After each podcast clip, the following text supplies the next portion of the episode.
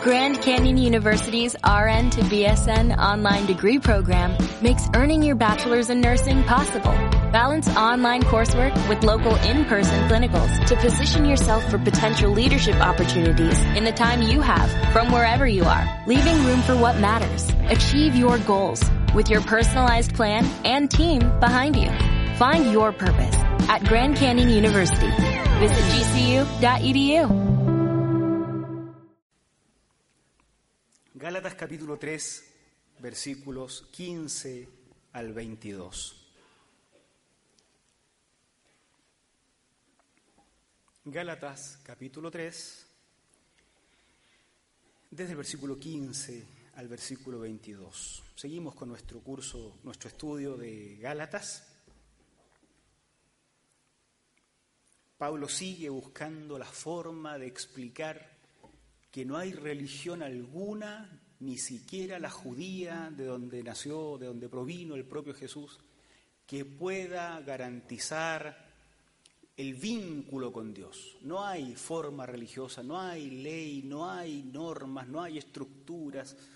Pablo sigue tratando de argumentar de una forma y luego de otra y luego de otra, convenciendo a las personas de que no confíen en los caminos que la religión le ha trazado, les ha trazado, sino en la persona de Jesucristo.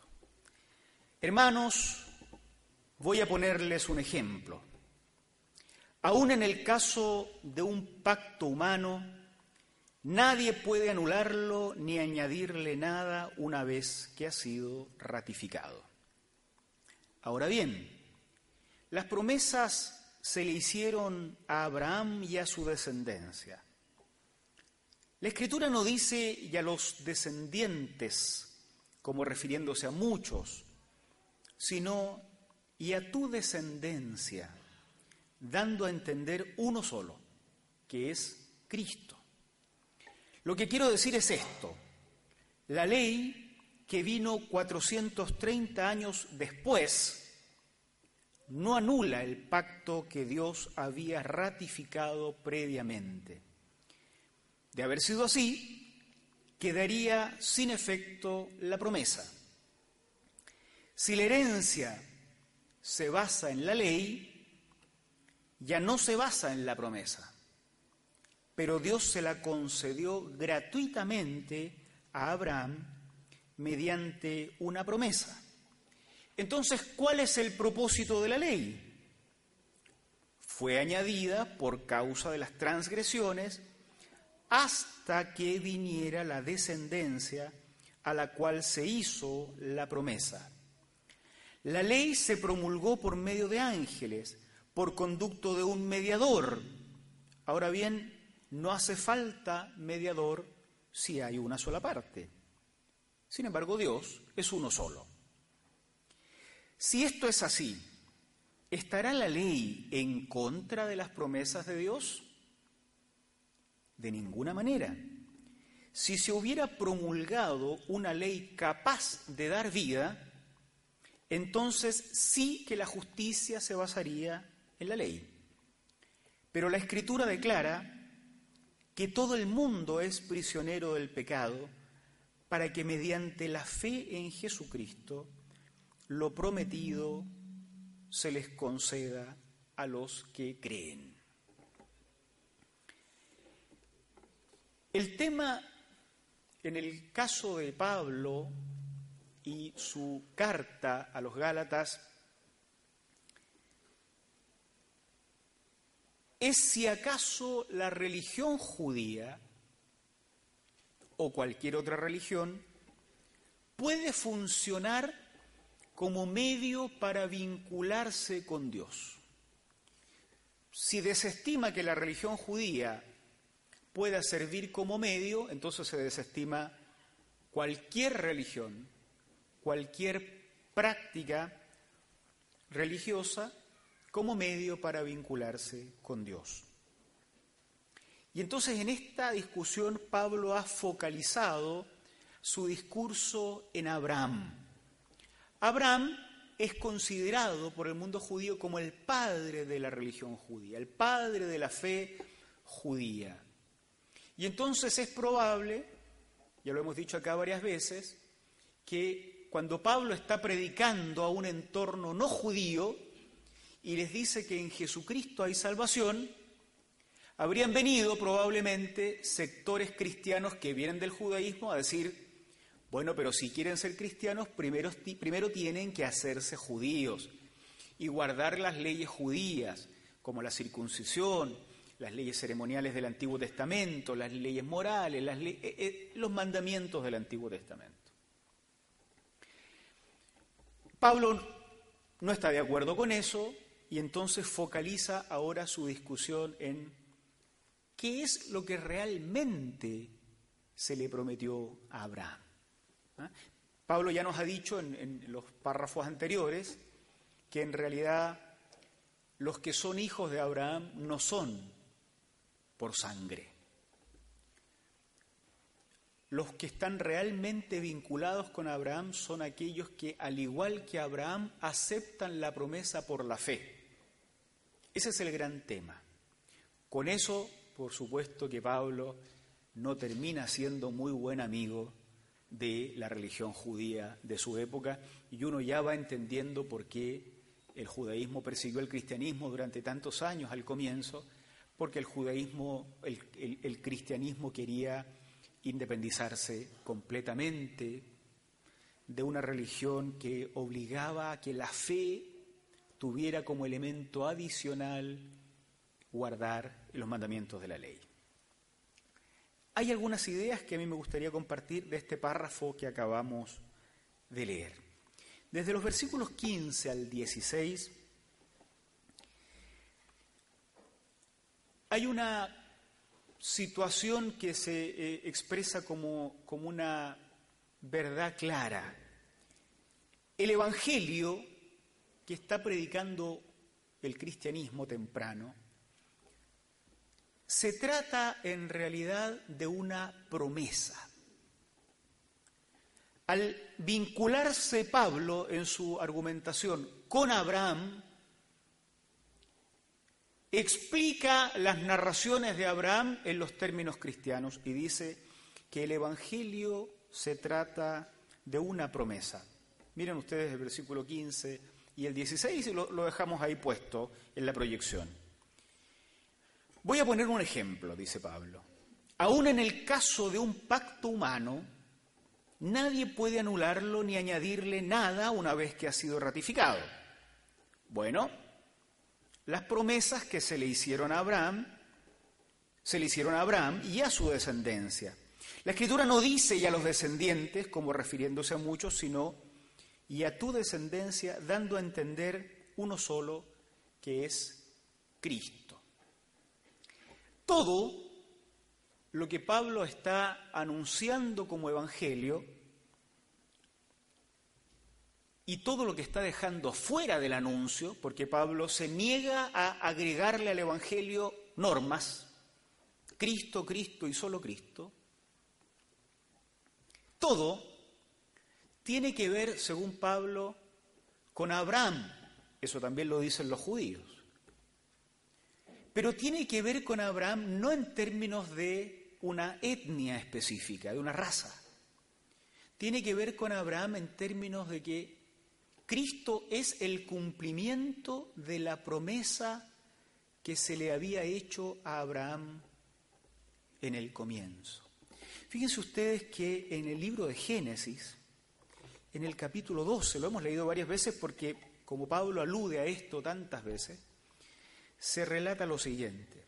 El Señor le dijo a Abraham, deja tu tierra, tus parientes y la casa de tu padre y vete a la tierra que te mostraré.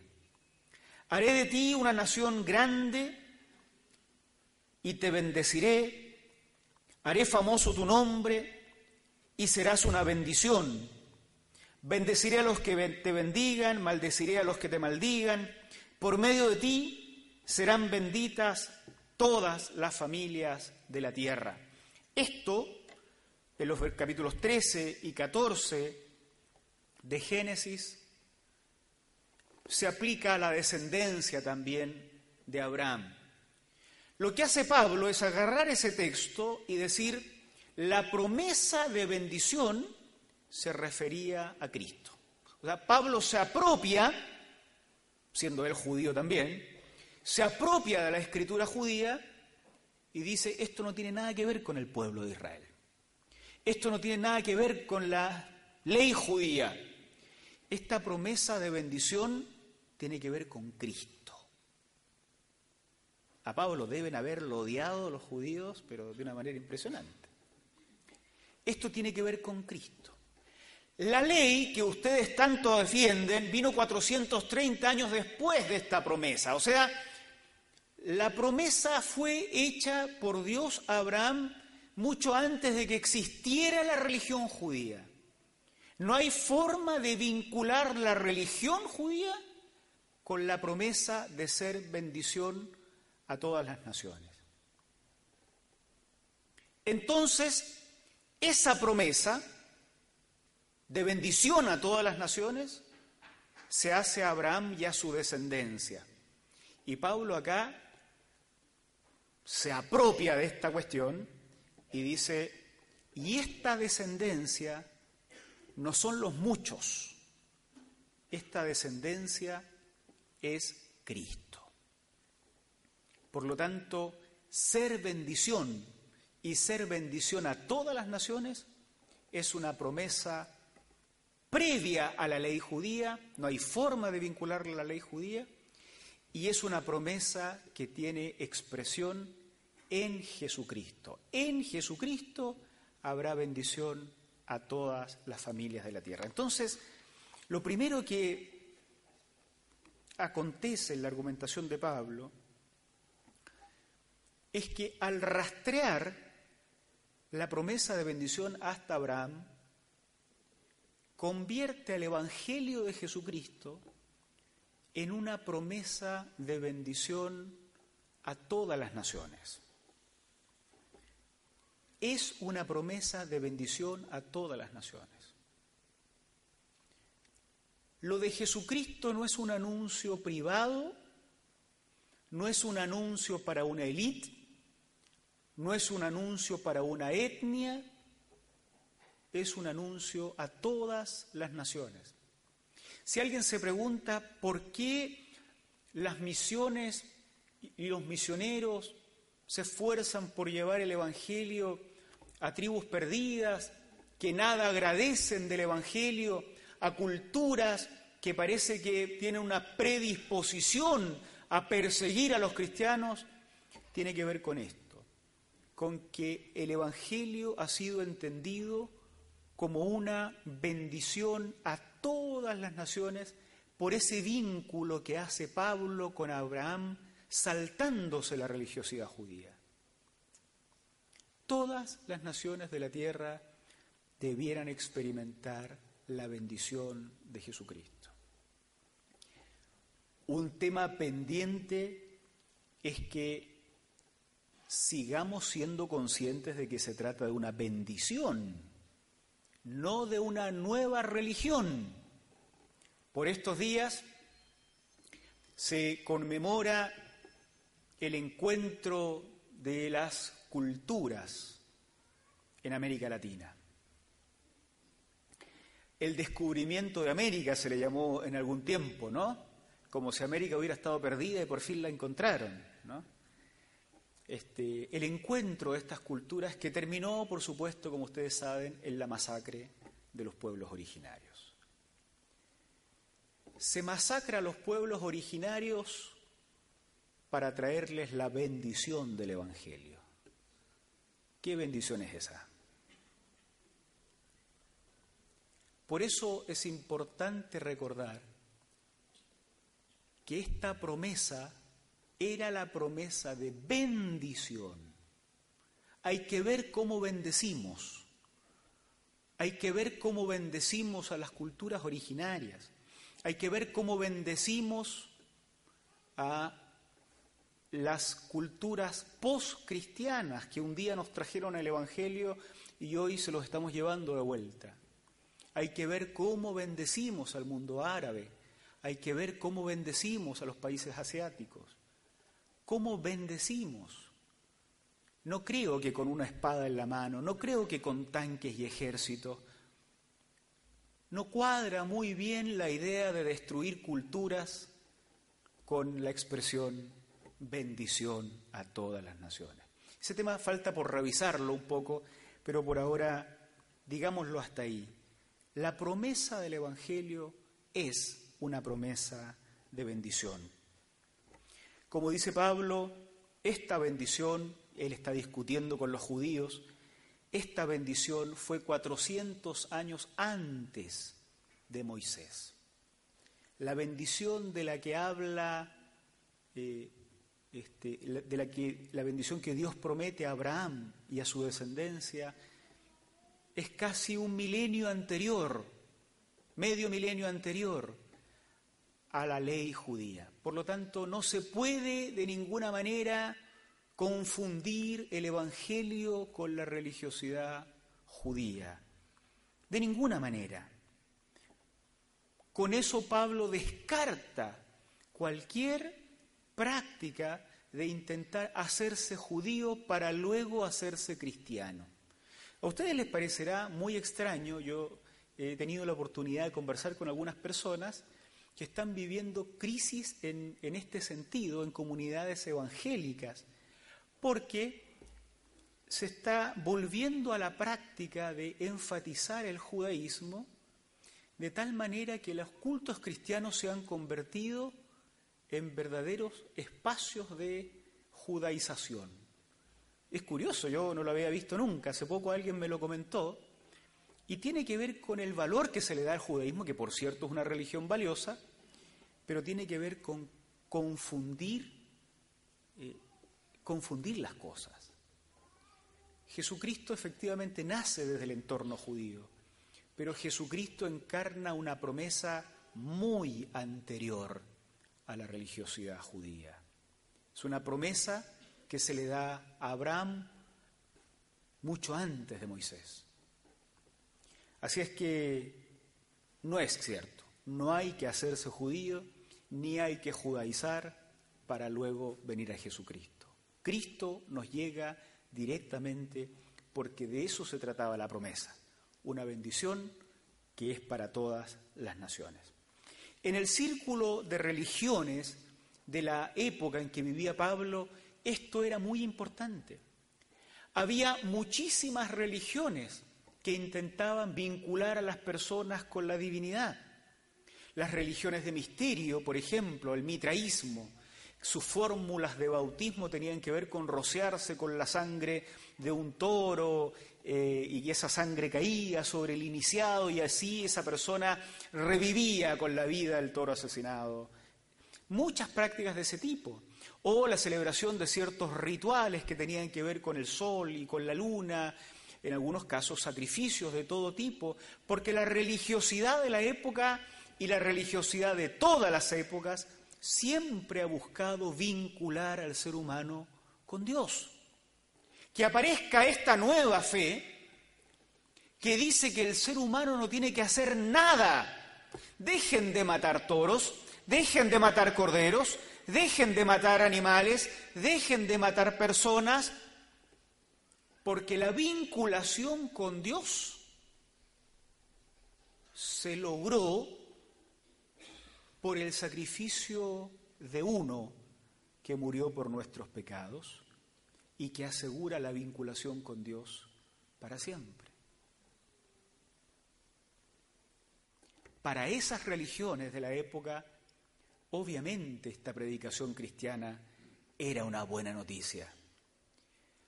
Basta de la autoflagelación, basta de romperse el cuerpo, de quedar en la miseria comprando animales para el sacrificio, de sacrificar seres queridos.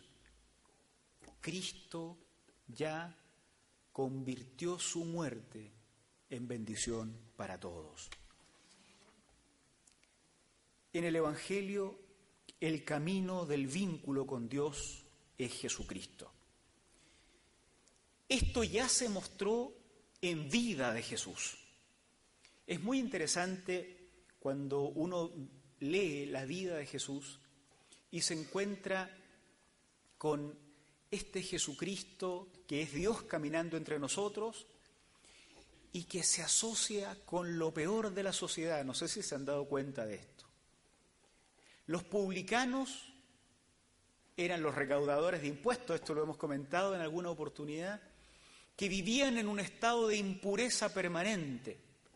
Los publicanos, como eran recaudadores de impuestos y agentes de aduana eventualmente, tenían que revisar la ropa y las pertenencias de personas que no eran judías. Al tocar la ropa eran declarados impuros. Y ustedes saben lo que hacía Jesús, se iba a comer con los publicanos. Se iba a tomar un cafecito, no sé si tomaban cafecito en la época, deben haber tomado, ¿no? Con los pecadores. Jesucristo mismo vivía en un permanente estado de impureza, según la religión de la época. Al hacer eso, lo que estaba haciendo Jesús era vincular con Dios a esos a los que la religión de la época desvinculaba de Dios. El publicano era declarado un paria, debía irse de la sinagoga porque andaba contaminando a otros. Jesús recogía a los despreciados de la sinagoga, comía con ellos, encontraba un leproso y en lugar de alejarse lo tocaba. Para cualquiera eso hubiera sido un acto de impureza tremendo. Jesús no vivía sobre la base de las normas de la época. Él vinculaba a las personas con Dios, especialmente preocupado de aquellas personas que por la religión nunca hubieran tenido acceso a Dios.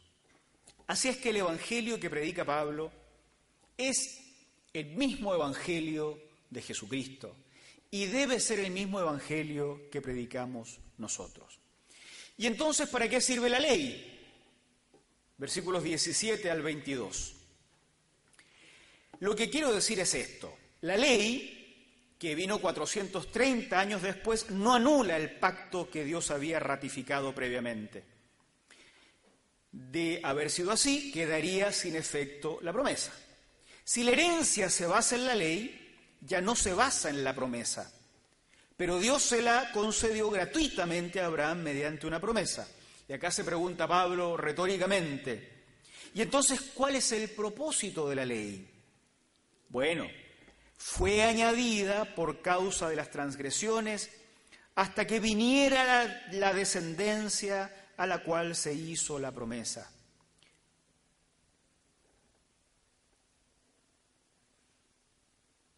Versículo 22.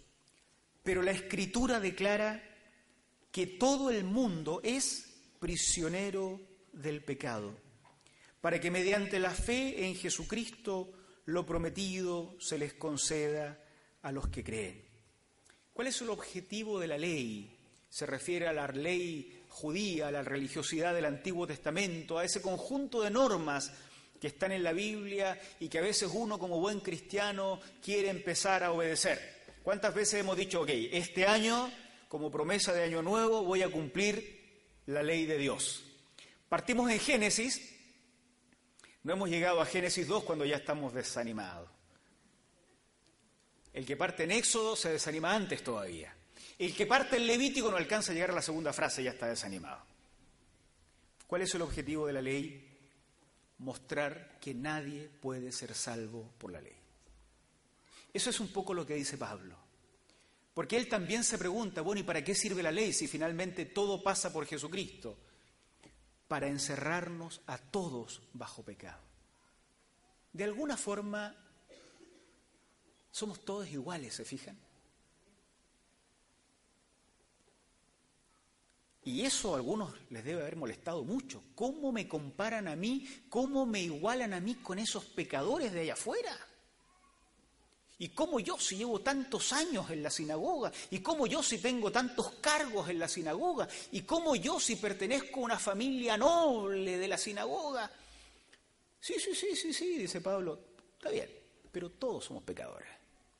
Y ninguno de ustedes, por muy lindo apellido que tenga, por mucha fe eh, en, su, en, su, tradición, por mucha religiosidad, por mucho guardar la norma. Ninguno, ninguno, ninguno va a poder ser salvo.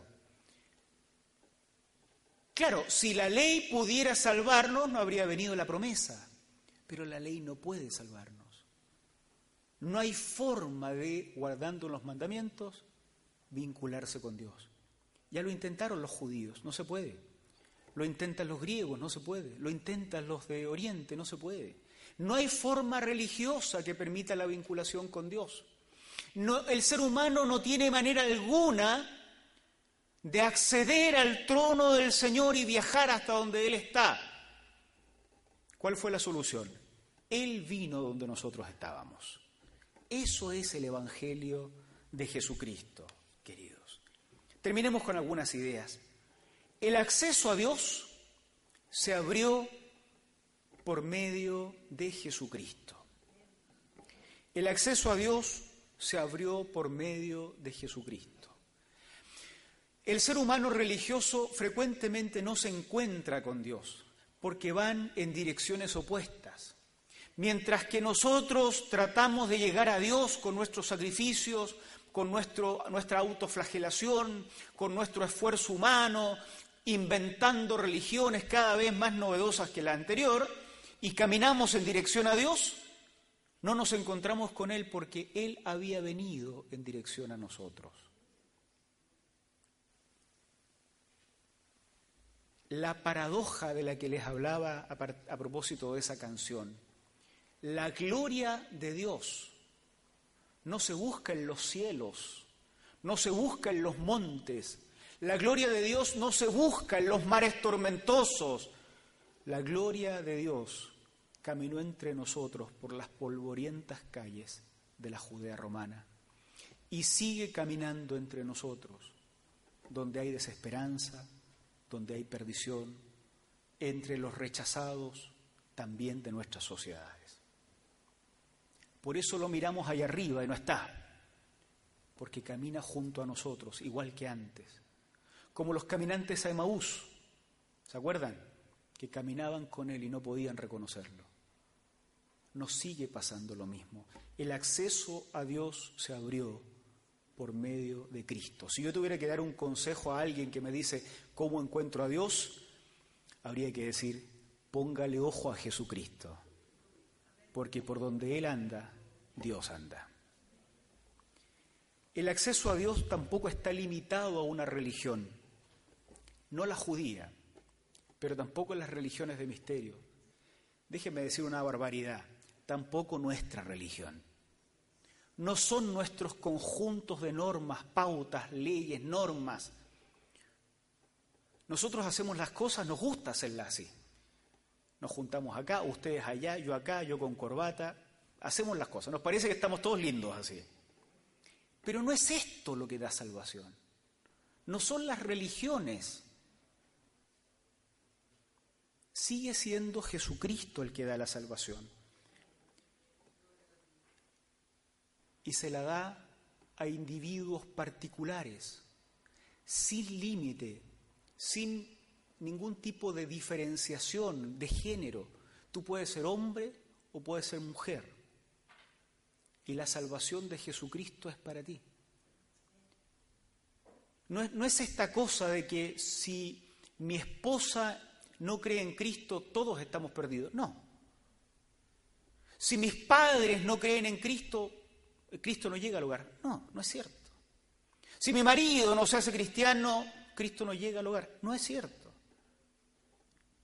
La invitación de Jesucristo tiene que ver con personas.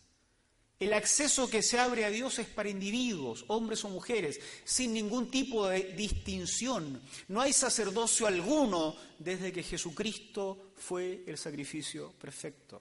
No hay mediación. Cada uno tiene acceso a Dios libre y gratuito. Cada uno puede captar la promesa de Jesucristo por la gracia del Señor. Pero por sobre todo, la vinculación con Dios es una posibilidad que los pecadores no teníamos antes. Si había gente imposibilitada de acceder a Dios, éramos los pecadores. A Dios llegaban los buenos, a Dios llegaban los que tenían cierto estándar de cumplimiento de las normas. Lo que demostró la ley es que tampoco ellos llegaban. La posibilidad del Evangelio es que también los pecadores lleguen, igual que los otros. Porque tanto los que no pecan tanto como los que pecamos harto, necesitamos del Salvador Jesucristo para acercarnos a Dios. Las víctimas sacrificiales ya no son necesarios, necesarias, hermanos y hermanas. Pero las víctimas sacrificiales de ningún tipo son necesarias. Esto lo hemos dicho en alguna oportunidad. Hemos inventado nuevas formas de religión. La religión del mercado, por ejemplo. La religión de la economía, que exigen sacrificios. Vastos sectores de la sociedad son sacrificados en la miseria, en la ignorancia, para que otros sectores de la sociedad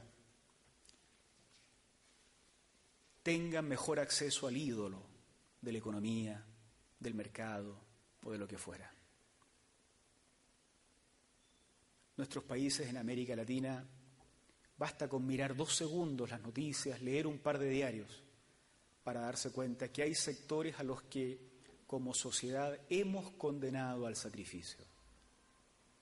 Esas víctimas tampoco son necesarias. Ninguna religión da salvación, ninguna. Las religiones políticas, las religiones estatales, las religiones de misterio, las religiones esotéricas, las religiones animistas, ninguna Ninguna. Ídolos por todos lados se prueban la corona de nuestra fe, queridos. Ninguna da salvación. Cada vez que un sistema, aunque no se pinte como religioso y que lo sea igual, exige el sacrificio de unos para la vida de otros, estamos frente a una posibilidad de desviarnos del Evangelio de Jesucristo. Cristo, Cristo y solo Cristo para todos los hombres y mujeres de este planeta, no importa de dónde vengan, no importa de dónde sean, para todos ellos Jesucristo es bendición, bendición. Trabajemos para recuperar la idea de que el Evangelio no es una forma de ponerle un lazo al cuello a los conversos. Trabajemos para recuperar la idea de que el Evangelio es para bendecir a las personas.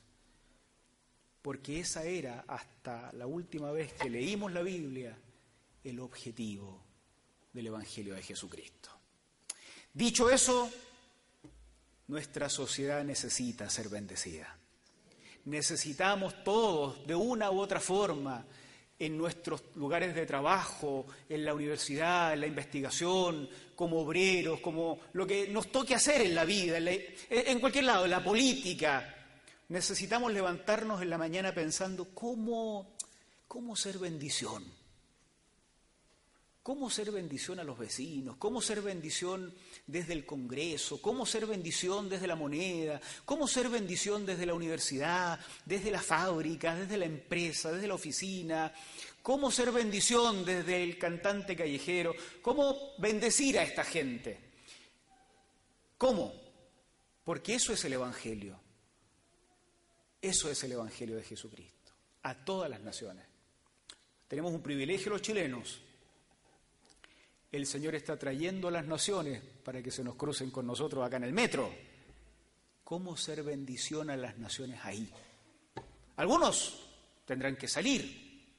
En este minuto hay algunos de nuestros hermanos del, del Departamento de Misiones conociendo diferentes áreas en el mundo donde hay mucha necesidad. Otros estamos acá. El Señor nos está cruzando con las naciones. Bueno, ¿cómo ser bendición? Tarea para la casa. Que el Señor nos bendiga durante la semana, hermanos y hermanas, y que seamos bendición, porque esa es la promesa. Pónganse ustedes de pie Oremos y cantemos al Señor una última canción y nos vamos con la esperanza de ser bendición. Señor, agradecemos la posibilidad preciosa que nos das de recuperar esta idea del Evangelio como promesa y como no como cualquier promesa, sino como promesa de bendición. Nuestras sociedades necesitan bendición. Necesitan toda forma de bendición. Esa que puede darse directamente desde tu trono celestial y también aquella otra forma de bendición en la que nos usas a nosotros. Cuando hacemos nuestro trabajo con excelencia, cuando nos comunicamos con las personas que nos rodean, cuando nos vinculamos con las naciones, aquí mismo en Santiago. Señor, queremos nosotros también ser bendición en estos tiempos.